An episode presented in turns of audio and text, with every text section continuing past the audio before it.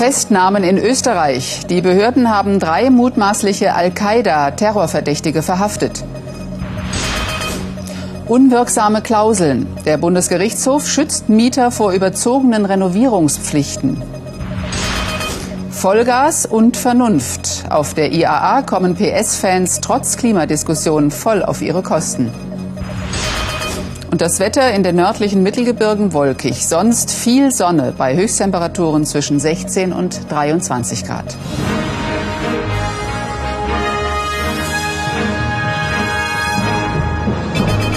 Die Nachrichten des Tages, heute mit Petra Gerster.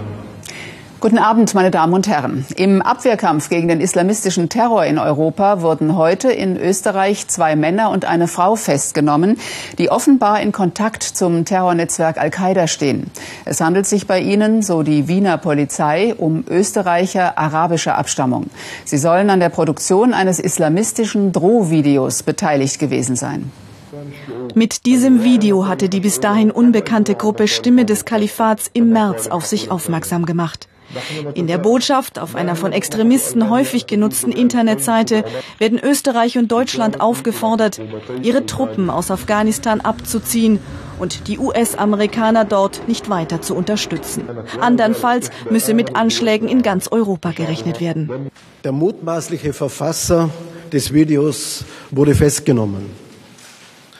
Mit ihm seine 21-jährige Frau und einer weiteren 27-jährigen Person, einem Mann, der im Verdacht steht, bei der Erstellung der Videos mitgewirkt zu haben. Es geht offenbar um diese deutsche Ausgabe des Videos. Schon bei einer ersten Auswertung hatte die Spur nach Österreich geführt. Denn die Stimme, die zu hören ist, weist einen leichten österreichischen Akzent auf.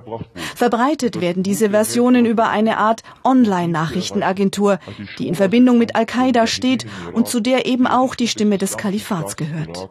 Wir haben in den vergangenen Monaten erlebt, dass die Propaganda der Al-Qaida immer perfekter geworden ist, eben nicht mehr in arabischer deutscher Sprache alleine oder in englischer Sprache, sondern es gibt ganz offenbar Unterstützer in verschiedenen Ländern, die bereit sind und auch in der Lage waren, diese Propagandavideos mit Französisch, Italienisch, aber auch deutscher Sprache zu versehen. Das sind Unterstützer des Terrorismus und um solch einen Fall handelt es sich wahrscheinlich hier. Nun wird untersucht, ob diese Version auch in Österreich aufgenommen wurde und ob es möglicherweise weitere Beteiligte gibt.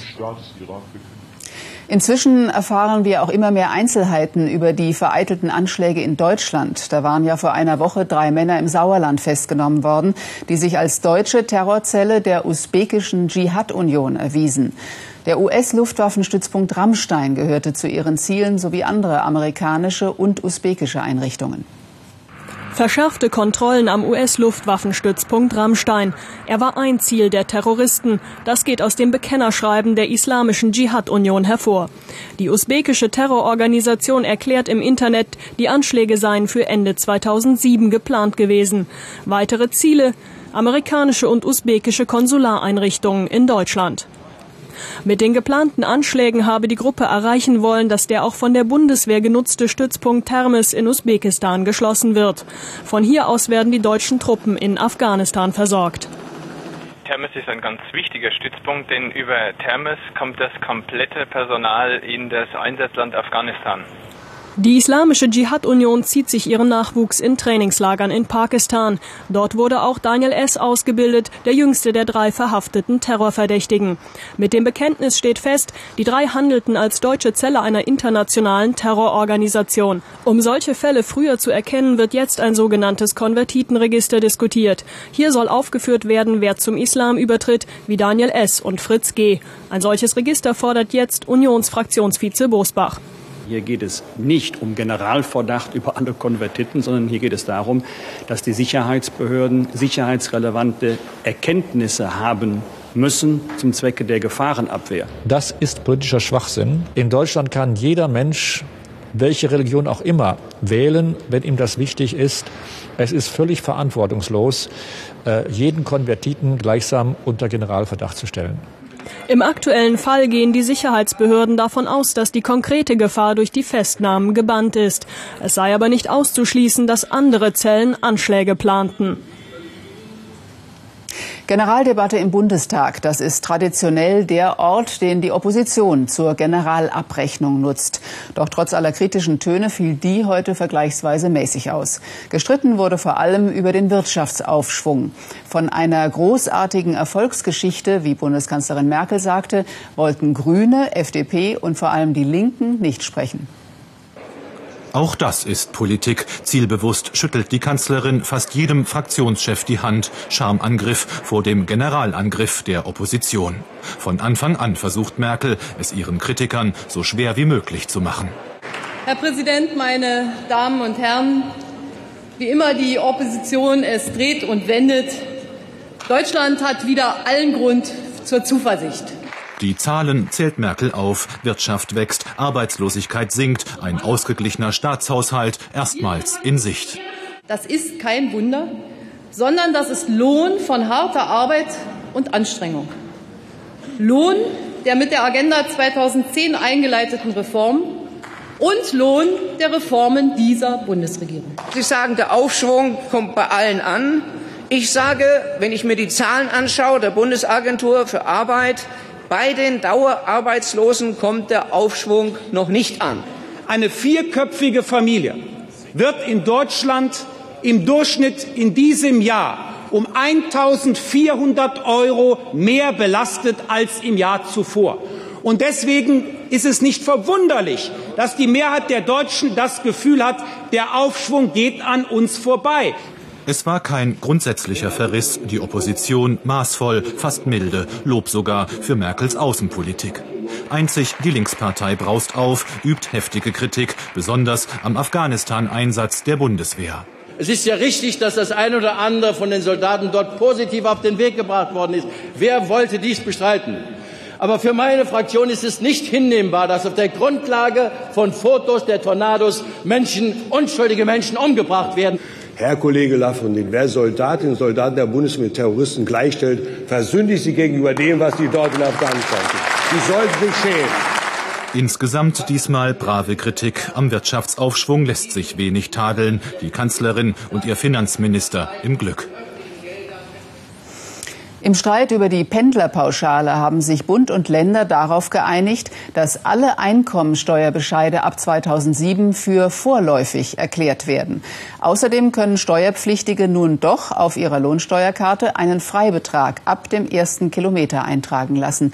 Sie müssten aber mit einer Nachforderung rechnen. Dann nämlich, wenn das Bundesverfassungsgericht die Neuregelung bestätigt, wonach die Pauschale für die ersten 20 Kilometer entfällt.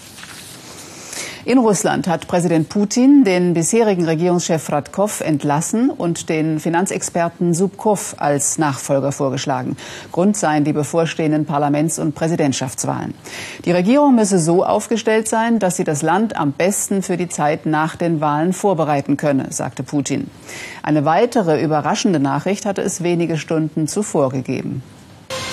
Ein Tag, der nicht nur in Russland für Aufregung sorgte. Im russischen Fernsehen wird der Test der stärksten Bombe der Welt angekündigt. Von einem geheimen Flughafen aus startet diese Tupolev 160. An Bord Russlands neueste Bombe, eine Vakuumbombe. Sehen Sie nun die Wirkung, sagt der Reporter. Was folgt, ist eine gewaltige Explosion. Es gibt zurzeit auf der ganzen Welt keine vergleichbare Bombe, die derart effektiv ist und derartige Möglichkeiten bietet. Es folgen Aufnahmen von zerstörten Gebäuden, verursacht durch die enorme Druckwelle und die unglaubliche Hitze. Alles, was lebt, verdunstet einfach, sagt der Reporter. Moskau lässt seine Muskeln spielen, nicht mehr nur wirtschaftlich, sondern auch militärisch. Die zweite Bombe explodiert im übertragenen Sinn am Mittag. Bei einem Treffen im Kreml gibt Premierminister Michael Fradkov den Rücktritt der kompletten russischen Regierung bekannt. Wichtige politische Entscheidungen stünden an. Gemeint sind die Wahlen eines neuen Parlaments und vor allem des neuen Präsidenten. Dafür solle Kremlherr Putin volle Handlungsfreiheit haben. Der Rücktritt der russischen Regierung, ein strategischer Schachzug des Kreml. Überraschend zwar, aber geplant sichergestellt werden soll, dass die Politik Präsident Putins auch unter einem neuen Kreml-Chef fortgesetzt wird. Eine dritte Amtszeit in Folge, so viel ist inzwischen sicher, wird es für Präsident Putin nicht geben. Muskelspiele und eiskalte Strategien. Sowohl außen als auch innenpolitisch fühlt sich Moskau souverän und unangreifbar. Auch in Japan gibt es einen Regierungswechsel. Nach nur einem Jahr im Amt hat Ministerpräsident Abe seinen Rücktritt erklärt. Damit zieht er die Konsequenzen aus der jüngsten Wahlniederlage seiner Partei. Abe erklärte, ihm fehle die Unterstützung und das Vertrauen des Volkes, um seine Politik weiter voranzutreiben. In der Vergangenheit hatte er stark an Beliebtheit verloren, weil es unter seiner Führung zu einer Reihe von Skandalen kam. Und jetzt haben wir weitere Meldungen des Tages, kurz gefasst im Überblick. Schweres Erdbeben in Indonesien. Dabei kamen mindestens zwei Menschen ums Leben. Dutzende wurden in einstürzenden Häusern verletzt. Strom- und Telefonnetze fielen aus. Das Epizentrum lag vor der Insel Sumatra. Die Erdstöße mit einer Stärke bis 8,2 auf der Richterskala waren auch in der Hauptstadt Jakarta zu spüren. Eine Tsunami-Warnung wurde wieder aufgehoben. Neuer Fall von Maul- und Klauenseuche. Zum zweiten Mal innerhalb weniger Wochen ist auf einem Bauernhof in Südengland die hoch ansteckende Tierseuche ausgebrochen. Die Behörden richteten eine Sperrzone ein. Die Tiere müssen notgeschlachtet werden. Die EU erwägt jetzt, ob sie erneut die Ausfuhr von Fleisch aus ganz Großbritannien stoppt. Massenansturm auf Schnäppchen. Bei der Eröffnung eines Elektronikmarktes am Berliner Alexanderplatz sind mehrere Menschen leicht verletzt worden. Als gut 5000 Kunden um Mitternacht in den Markt drängten, gingen Scheiben zu Bruch. Die Polizei musste den Markt vorübergehend schließen lassen. Anlass für den Riesenandrang waren zahlreiche Sonderangebote. Wer umzieht, kann sich oft nicht nur auf die neuen vier Wände freuen. Häufig müssen Mieter vor ihrem Auszug auch noch die alte Wohnung renovieren. So will es in vielen Fällen der Mietvertrag. Aber nicht immer sind solche Klauseln zur Renovierungspflicht zulässig. Das entschied heute der Bundesgerichtshof und hat Mietern damit erneut den Rücken gestärkt. Er hat Streit mit seinem Vermieter, fühlt sich durch dessen Mietvertrag erheblich benachteiligt. Ganz besonders geht es um die Renovierungsklausel beim Auszug, nicht, wo dort die Rede davon war, dass die Wohnung in einem fachgerechten Zustand äh, zu renovieren ist und auch der Teppich in fachmännischer Weise zu reinigen ist. In den Formularmietvertrag hatte der Vermieter folgende Klausel eingefügt. Bei Auszug ist die Wohnung fachgerecht renoviert zurückzugeben. Unklar bleibt bei dieser Klausel, ob selbst eine Wohnung, die tiptop in Ordnung ist, trotzdem beim Auszug komplett renoviert werden muss. Die Klausel enthält keine Einschränkung für den Fall, dass die Wohnung beim Auszug nicht renovierungsbedürftig ist. Und folglich kann man sie so verstehen, dass der Mieter auch in diesem Fall renovieren muss. Und wenn, das so, wenn sie so zu verstehen ist, dann ist sie unwirksam. Renovierungsklauseln für den Auszug, so jetzt der BGH, seien natürlich grundsätzlich zulässig, aber doch nur soweit Schönheitsreparaturen tatsächlich erforderlich seien. Wenn der Vermieter allerdings eine Komplettrenovierung vorschreibe unabhängig vom Zustand der Wohnung, dann benachteilige das den Mieter in unzumutbarer Weise. Starre Renovierungsklauseln sind unzulässig, das hat der BGH früher bereits klargestellt, als er strikte Renovierungsfristen alle vier, fünf Jahre untersagte. Das machen die Richter auch jetzt wieder deutlich, wenn sie die pauschale Verpflichtung zur Endrenovierung unterbinden. Ist die Renovierungsklausel ungültig, dann heißt das für den Vermieter, tapezieren und streichen ist allein seine Sache. Alles rund um das Gerichtsurteil und mehr über Ihre Rechte als Mieter finden Sie auch auf unseren Internetseiten unter heute.de. Weniger Kohlendioxid, ja, aber allein durch bessere Technik seien die angestrebten Grenzwerte nicht zu erreichen. Das sagen heute die europäischen Autohersteller auf der IAA in Frankfurt. Es müsse zusätzlich neue Verkehrsgesetze und verstärkt alternative Kraftstoffe geben. Bei so manchem Sportwagen werden potenzielle Käufer aber nach wie vor kaum über Verbrauch oder Schadstoffe nachdenken. Trotz der alles beherrschenden Klimaschutzdiskussion auch die Fans von PS und Design werden bedient. Die IAA zelebriert mal wieder die ganz große Autoshow. Dieser 650 PS Motor steckt im Lamborghini Revonton, eines der teuersten Geschosse unter den IAA-Scheinwerfern. Eine Million Euro für ein Auto. Die Kundschaft wartet schon. Es sind fast alles Unternehmer, fast nur Männer. Unser größter Markt sind die USA mit 40 Prozent, gefolgt von Deutschland. Ein Sportwagen bläst um die 300 Gramm CO2 je Kilometer in die Atmosphäre. Die Hersteller schauen mit Argwohn auf die Brüsseler Klimaschutzdebatte. Sie fordern für ihre Produkte einen eigenen Grenzwert und zeigen gemeinsam mit der gesamten europäischen Autoindustrie Flagge. Die Botschaft Abgasreduzierung ja, aber bitte eine gerechte Lastenverteilung. Wir müssen die Anstrengungen der Autoindustrie kombinieren, mit der Treibstoffindustrie ebenso wie mit der Verkehrspolitik, die die Infrastruktur verbessern muss, und wir brauchen eine einheitliche CO2-Verbrauchssteuer.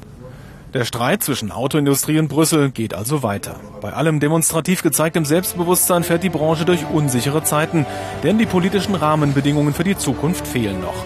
Welche Antriebssysteme werden sich durchsetzen? Das Thema Hybrid und Co. ist sogar in der traditionsbewussten Premium-Klasse angekommen. Wir denken über diese Themen nach und irgendwann wird natürlich auch in diese Fahrzeuge weitere neue Technologien einfließen. Auf der Suche nach dem Weg in die Autozukunft. Kreativität ist gefragt wie wohl noch nie. Die Lottozahlen. Sie lauten 1, 28, 31, 36, 38, 49. Zusatzzahl 47 und die Superzahl die 6. Die Gewinnzahl im Spiel 77 6, 6, 4, 3, 8, 0, 6. Und die Super 6 9, 5, 0, 4, 4, 1. Alle Angaben wie immer ohne Gewähr. Nachlesen können Sie alle Zahlen im ZDF-Text auf Seite 557. Die frohe Kunde von der Wetterfront, die nächsten Tage werden sonnig. Das verspricht uns gleich Gunter Tiersch. Im Heute-Journal mit Marietta Slomka die umstrittenen ersten 20 Kilometer Bremsmanöver bei der Pendlerpauschale. Das war's von uns. Wir wünschen Ihnen einen schönen Abend. Bis morgen.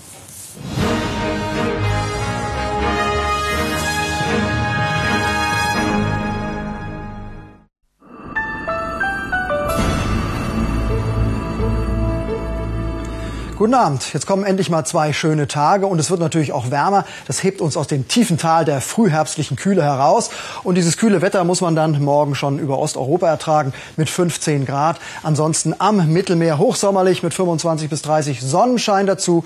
Und der soll ja auch zu uns kommen. Nachts allerdings noch bewölkt und vor allen Dingen Nebelfelder in der Mitte und im Süden. Es wird nämlich noch ziemlich kühl in Süddeutschland 5, 6 Grad an der Donau. In Norddeutschland ein bisschen milder, etwa 8 bis 2 Grad. Aber besonders Besonders kalt wird es am Alpenrand. Zwei Grad und Bodenfrost. Aber Gott sei Dank, es wird wärmer tagsüber. Und vor allen Dingen in Süddeutschland haben wir morgen Temperaturen um die 20 Grad, auch am Rhein und am Oberrhein sogar die 23 Grad. In Norddeutschland hinkt da die Temperatur ein bisschen hinterher.